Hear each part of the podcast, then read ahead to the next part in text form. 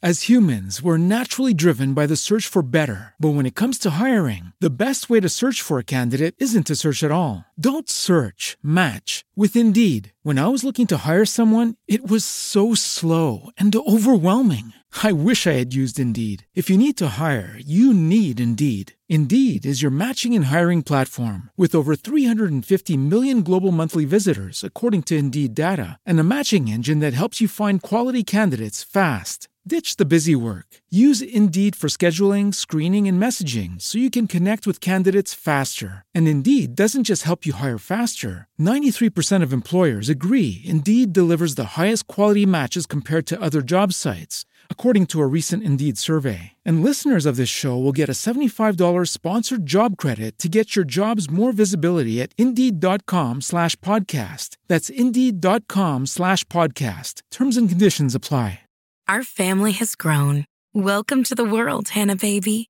Introducing a new collection, Hannah Soft, made with Tencel. It's so breathable, with stretchy comfort for all of baby's first moments. And it's cool and gentle on their skin all year round. Entrusted Hannah quality for your most precious gift. Hannah Soft, made to last. Shop now at hannahanderson.com.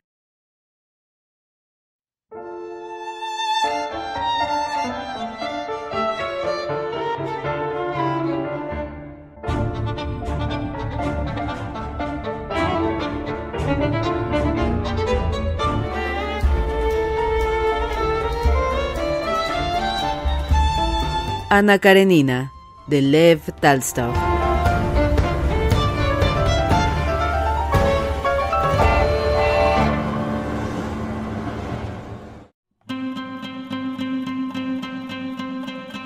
Cuando todos se hubieron ido, Kitty contó a su madre la conversación sostenida con Liobin. Pese a la compasión que éste le inspiraba, se sentía satisfecha de que hubiese sido pedida su mano.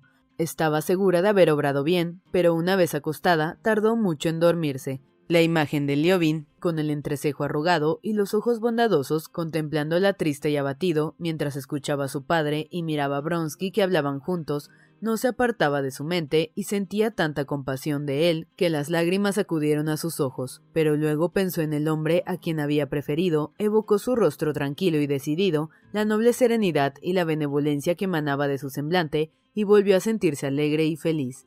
Es triste, es triste, pero ¿qué puedo hacer? Yo no tengo la culpa, se decía.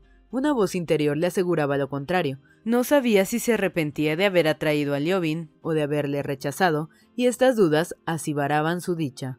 Perdóname, Dios, perdóname, repitió mentalmente sin cesar hasta que se durmió. Entretanto, abajo, en el despacho del príncipe, se desarrollaba una de las frecuentes escenas que se producían a propósito de aquella hija tan querida.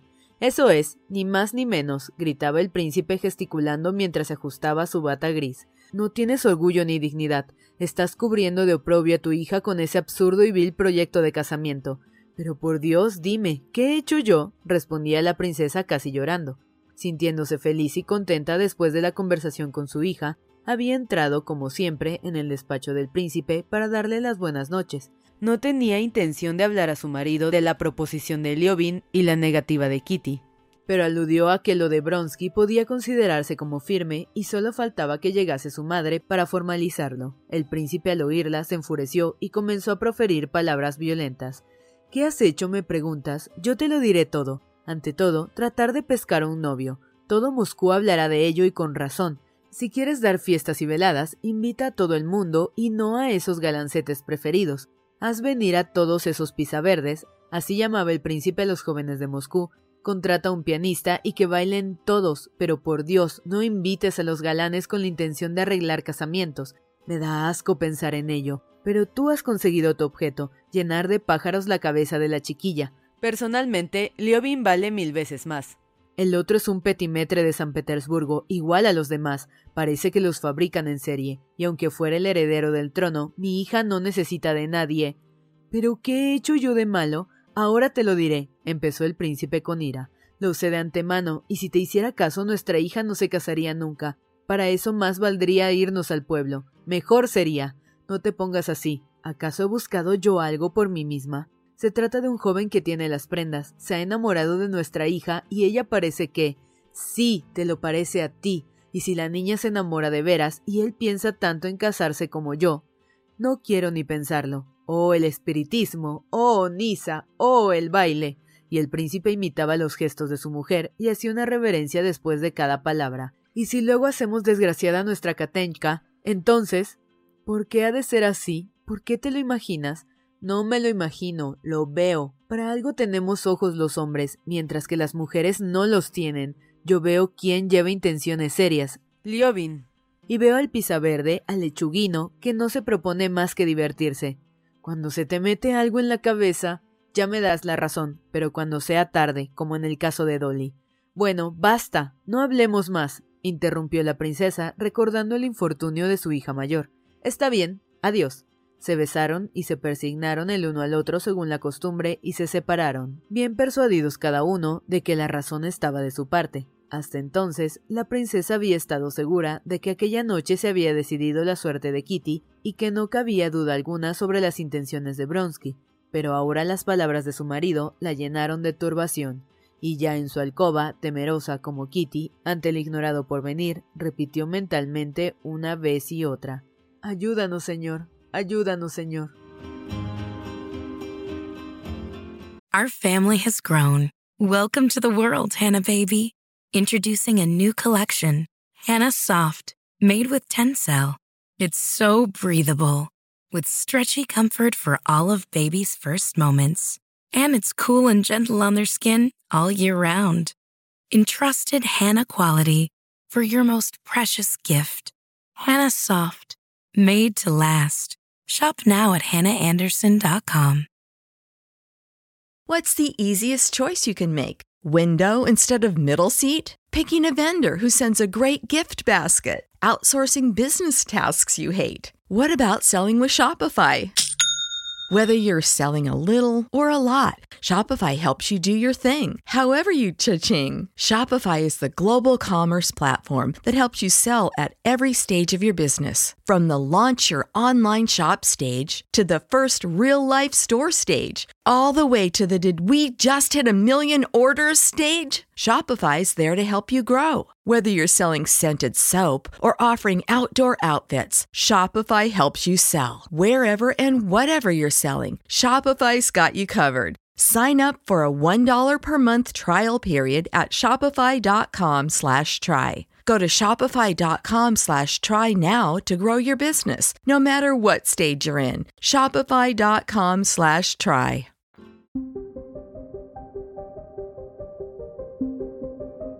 Bronsky no había conocido nunca la vida familiar. Su madre de joven había sido una dama del gran mundo durante su matrimonio, y después de quedar viuda, sobre todo, había tenido muchas aventuras que nadie ignoraba. Bronsky apenas había conocido a su padre y había recibido su educación en el cuerpo de pajes. Al salir de la escuela convertido en un joven y brillante oficial, había empezado a frecuentar el círculo de los militares ricos de San Petersburgo. Mas, aunque vivía en alta sociedad, sus intereses amorosos estaban fuera de ella. En Moscú experimentó por primera vez, en contraste con la vida esplendorosa y agitada de San Petersburgo, el encanto de relacionarse con una joven de su esfera, agradable y pura, que le amaba. No se le ocurrió ni pensar que habría nada de malo en sus relaciones con Kitty. En los bailes danzaba con ella, la visitaba en su casa, le hablaba de lo que se habla habitualmente en el gran mundo, de tonterías a las que él daba, sin embargo, y para ella, un sentido particular. Aunque cuanto le decía podía muy bien haber sido oído por otros, comprendía que ella se sentía cada vez más unida a él, y cuanto más experimentaba tal sensación, más agradable le era sentirla y más dulce sentimiento le inclinaba a su vez hacia la joven. Ignoraba que aquel modo de tratar a Kitty tiene un nombre específico, la seducción de muchachas con la que uno no piensa casarse, acción censurable muy corriente entre los jóvenes como él. Creía haber sido el primero en descubrir aquel placer y gozaba con su descubrimiento. Si hubiese podido oír la conversación de los padres de Kitty, si se hubiera situado en su punto de vista y pensado que no casándose con ella, Kitty iba a ser desgraciada, se habría quedado asombrado casi sin llegarlo a creer. Le era imposible imaginar que lo que tanto le agradaba, y a ella más aún, pudiera entrañar mal alguno, y le era más imposible todavía imaginar que debía casarse. Nunca pensaba en la posibilidad del matrimonio, No solo no le interesaba la vida del hogar, sino que en la familia y sobre todo en el papel de marido, de acuerdo con la opinión del círculo de solterones en que se movía, veía algo ajeno, hostil y sobre todo un tanto ridículo. No obstante, ignorar la conversación de los padres de Kitty aquella noche, de regreso de casa de los Sherbaski, sentía impresión de que el lazo espiritual que le unía con Kitty se había estrechado más aún y que había de buscar algo más profundo, aunque no sabía punto fijo qué mientras se dirigía a su casa, experimentando una sensación de pureza y suavidad debida en parte a no haber fumado en toda la noche y en parte a la dulce impresión que el amor de Kitty le producía, iba diciéndose, lo más agradable es que sin habernos dicho nada, sin que haya nada entre los dos, nos hayamos comprendido también con esa muda conversación de las miradas y las insinuaciones. Hoy Kitty me ha dicho más elocuentemente que nunca que me quiere, y lo ha hecho con tanta sencillez, sobre todo con tanta confianza, me siento mejor, más puro, siento que tengo corazón y que en mí hay mucho de bueno.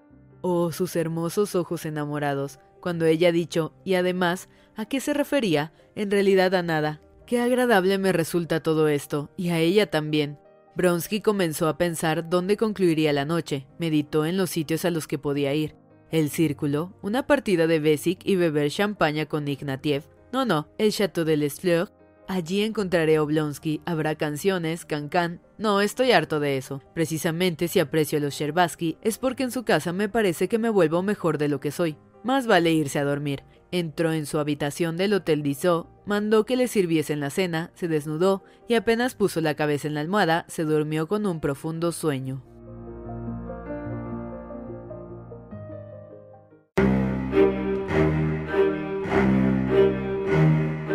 A las 11 de la mañana siguiente, Bronsky fue a la estación del ferrocarril de San Petersburgo para esperar a su madre, y a la primera persona que halló en la escalinata del edificio fue a Oblonsky, el cual iba a recibir a su hermana, que llegaba en el mismo tren. Hola, excelentísimo señor, gritó Oblonsky. ¿A quién esperas?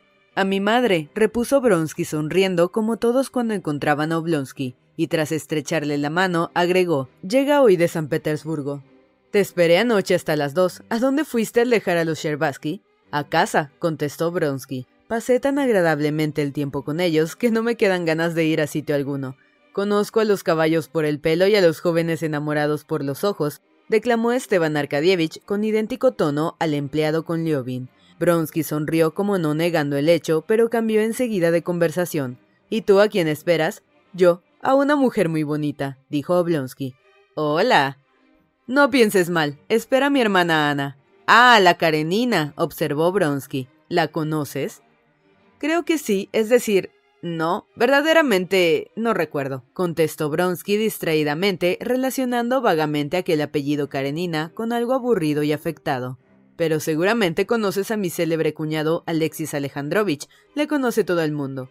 Le conozco de nombre y de vista, sé que es muy sabio, muy inteligente, casi un santo, pero ya comprenderás que él y yo no frecuentamos los mismos sitios.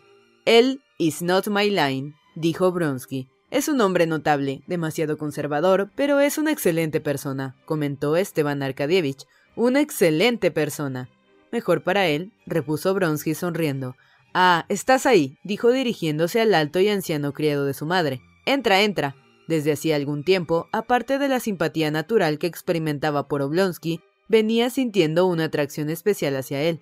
Le parecía que su parentesco con Kitty les ligaba más. ¿Qué? ¿Se celebra por fin el domingo la cena en honor a esa diva? preguntó cogiéndole del brazo. Sin falta, voy a hacer la lista de los asistentes. ¿Conociste ayer a mi amigo Liobin? interrogó Esteban Arkadievich. Desde luego, pero se fue muy pronto, no sé por qué. Es un muchacho muy simpático, continuó Oblonsky. ¿Qué te parece? No sé, repuso Bronsky. En todos los de Moscú, excepto a ti, bromeó, halló cierta brusquedad. Siempre están enojados, sublevados contra no sé qué. Parece como si quisieran expresar algún resentimiento. Toma, pues es verdad, exclamó Oblonsky riendo alegremente. ¿Llegará pronto el tren? preguntó Bronsky a un empleado. Ya ha salido de la última estación, contestó el hombre. Se notaba la aproximación del convoy por el ir y venir de los mozos, la aparición de gendarmes y empleados, el movimiento de los que esperaban a los viajeros. Entre nubes de helado vapor se distinguían las figuras de los ferroviarios, con sus toscos abrigos de piel y sus botas de fieltro, discurriendo entre las vías, A lo lejos se oía el silbido de una locomotora y se percibía una pesada trepidación. No has apreciado bien, mi amigo, dijo Esteban Arkadievich, que deseaba informar a Bronsky de las intenciones de Liobin respecto a Kitty. Reconozco que es un hombre muy impulsivo y que se hace desagradable a veces, pero con frecuencia resulta muy simpático. Es una naturaleza recta y honrada, tiene corazón de oro. Mas ayer tenía motivos particulares. Continuó con significativa sonrisa, olvidando por completo la compasión que Leovin le inspirara el día antes y experimentando ahora el mismo sentimiento afectuoso hacia Bronsky. Sí, tenía motivos para sentirse muy feliz o muy desdichado. Bronsky se detuvo y preguntó sin ambajes: ¿Quieres decir que se declaró ayer a tu belle Quizás, concedió su amigo. Se me figura que hizo algo así, pero si se fue pronto y estaba de mal humor es que... Hace tiempo que se había enamorado. Le compadezco. De todos modos, creo que ella puede aspirar a algo mejor, dijo Bronsky, y empezó a pasear ensanchando el pecho. Añadió. No le conozco bien. Cierto que su situación es difícil en este caso, por eso casi todos prefieren dirigirse a las... Allí si fracasas, solo significa que no tienes dinero. En cambio, en estos otros casos, se pone en juego la propia dignidad. Mira, ya viene el tren. En efecto, el convoy llegaba silbando, el andén retembló, pasó la locomotora soltando nubes de humo que quedaban muy bajas por el efecto del frío, y moviendo lentamente el émbolo de la rueda central. El maquinista, cubierto de escarcha, arropadísimo, saludaba a un lado y a otro. Pasó el tender, más despacio aún, pasó el furgón, en el cual iba un perro ladrando, y al fin llegaron los coches de viajeros. El conductor se puso un silbato en los labios y saltó del tren. Luego comenzaron a apearse los pasajeros, un oficial de la guardia, muy estirado, que miraba con altanería en torno suyo, un joven comerciante muy ágil, que llevaba un saco de viaje y sonreía alegremente, un aldeano con un fardo al hombro. Bronsky, al lado de su amigo, contemplando a los viajeros que salían, se olvidó de su madre por completo. Lo que acababa de saber de Kitty le emocionó y alegró. Se irguió sin darse cuenta, sus ojos brillaban, se sentía victorioso. La princesa Bronskaya va en aquel departamento, dijo el conductor acercándose a él. Aquellas palabras le despertaron de sus pensamientos, haciéndole recordar a su madre y su próxima entrevista. En realidad, en el fondo, no respetaba a su madre, ni siquiera la quería, aunque de acuerdo con las ideas del ambiente en que se movía, no podía tratarla sino de un modo en sumo grado respetuoso y obediente, tanto más respetuoso y obediente, cuanto menos la respetaba y la quería.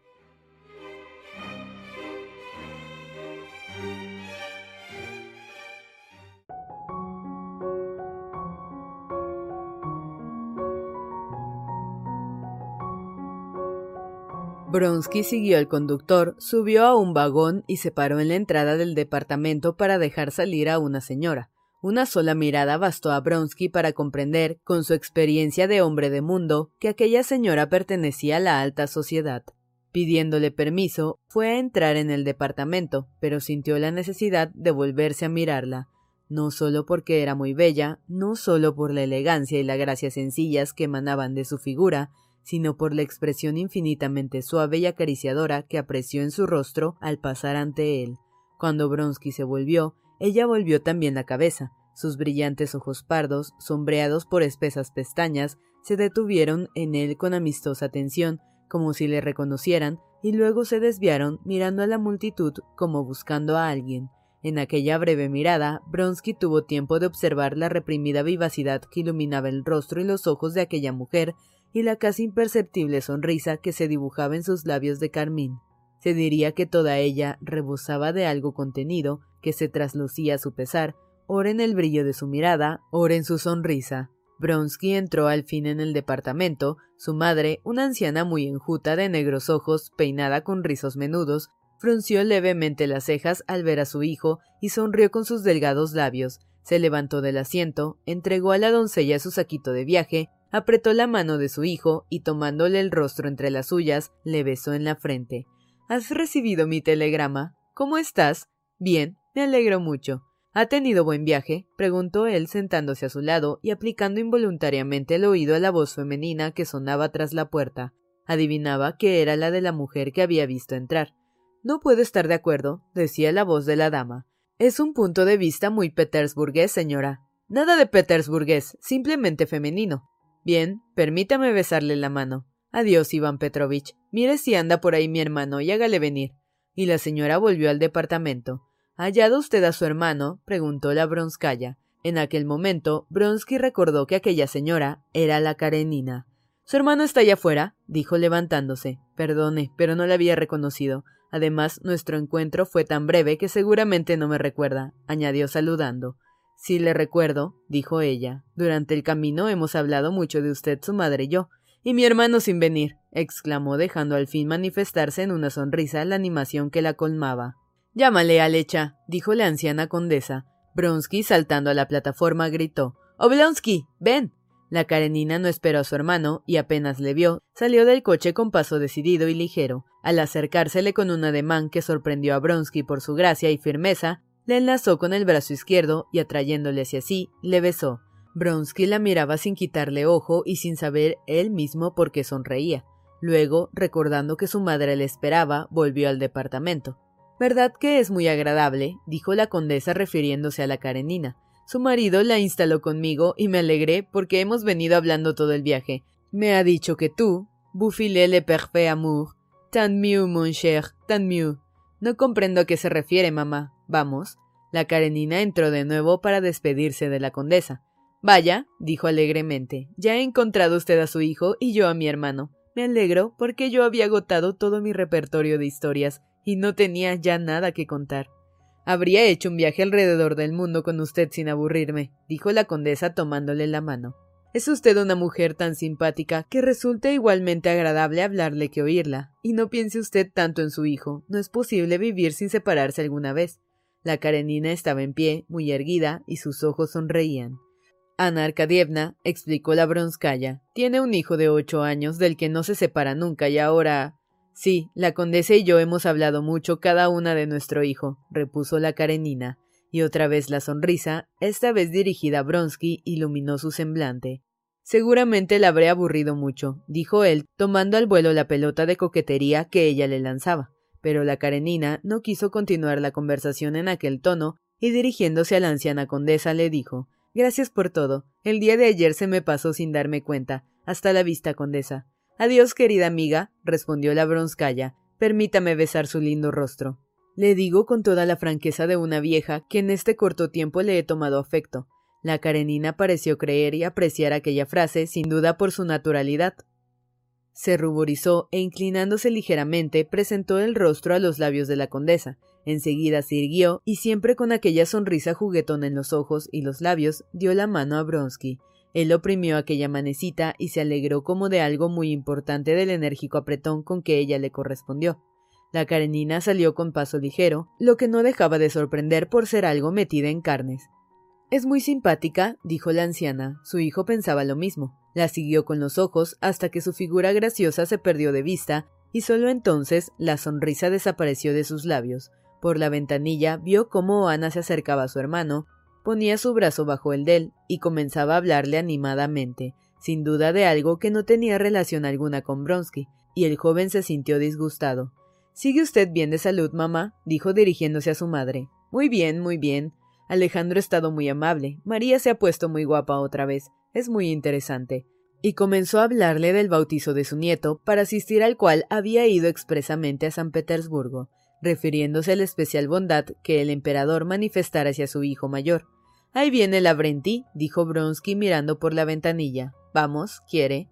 El viejo mayordomo que viajaba con la condesa entró anunciando que todo estaba listo. La anciana se levantó. Aprovechemos que hay poca gente para salir, dijo Bronsky. La doncella tomó el saquito de mano y la perrita. El mayordomo y un mozo llevaban el resto del equipaje. Bronsky dio el brazo a su madre, pero al salir vieron que la gente corría asustada de un lado a otro. Cruzó también el jefe de estación con su brillante gorra galoneada. Debía haber sucedido algo. Los viajeros corrían en dirección contraria al convoy. ¿Cómo?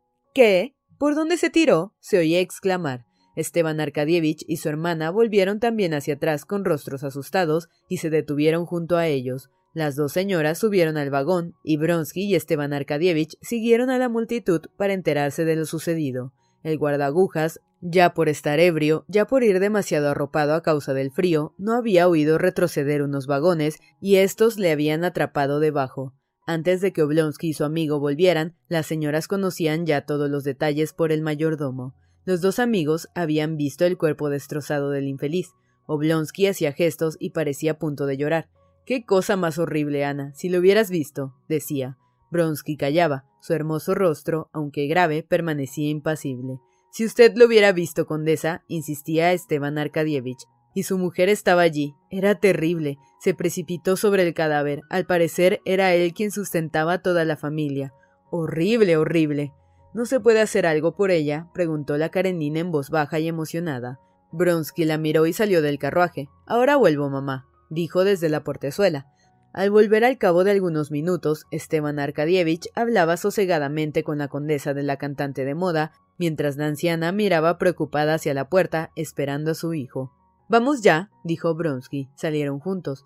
El joven iba delante con su madre, Ana Karenina y su hermano le seguían. A la salida, el jefe de la estación alcanzó a Bronsky. Usted ha dado a mi ayudante doscientos rublos, dijo. ¿Quiere hacer el favor de indicarme para quién son? Para la viuda, respondió Bronsky, encogiéndose de hombros. No veo qué necesidad hay de preguntar nada. ¿Con qué has dado dinero? gritó Oblonsky, y añadiendo, apretando la mano de su hermana. Es buen muchacho, muy bueno, ¿verdad que sí? Condesa, tengo el honor de saludarla. Y Oblonsky se separó con su hermana, esperando que llegase la doncella de ésta. Cuando salieron de la estación, el coche de los Bronsky había partido ya. La gente seguía hablando aún del accidente. Ha sido una muerte horrible, decía un señor. Parece que el tren le partió en dos. Yo creo, por el contrario, que ha sido la mejor, puesto que ha sido instantánea, opinó otro. Ana Karenina se sentó en el coche, su hermano notó con asombro que le temblaban los labios y apenas conseguía dominar las lágrimas. ¿Qué te pasa, Ana? preguntó cuando hubieron recorrido un corto trecho. Es un mal presagio, repuso ella. Qué tonterías, dijo Esteban Arkadievich. Lo importante es que has llegado ya, no sabes las esperanzas que he puesto en tu venida. ¿Conoces a Bronsky desde hace mucho? preguntó Ana. Sí, ya sabes que esperamos casarle con Kitty. Sí, murmuró Ana en voz baja, y añadió moviendo la cabeza como si quisiese alejar algo que la molestara físicamente. Ahora hablemos de ti, ocupémonos de tus asuntos. He recibido tu carta y ya ves, me he apresurado a venir. Sí, solo en ti confío, contestó Esteban Arkadievich. Bien, cuéntamelo todo. Esteban Arkadievich se lo relató. Al llegar a su casa, ayudó a bajar del coche a su hermana, suspiró, le estrechó la mano y se fue a la audiencia.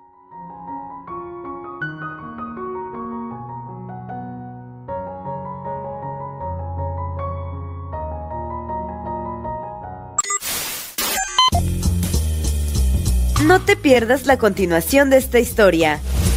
Capítulos todos los lunes, miércoles y viernes Suscríbete. El Cuentero, con historias para tus oídos.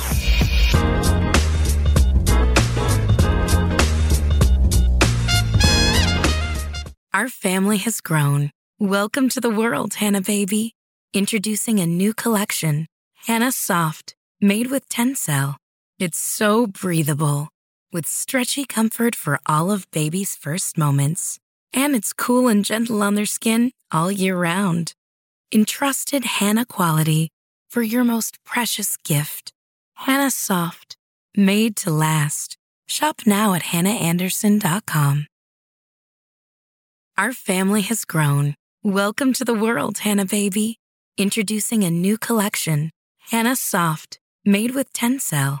It's so breathable, with stretchy comfort for all of baby's first moments and it's cool and gentle on their skin all year round. Entrusted Hannah quality for your most precious gift. Hannah Soft, made to last. Shop now at hannahanderson.com.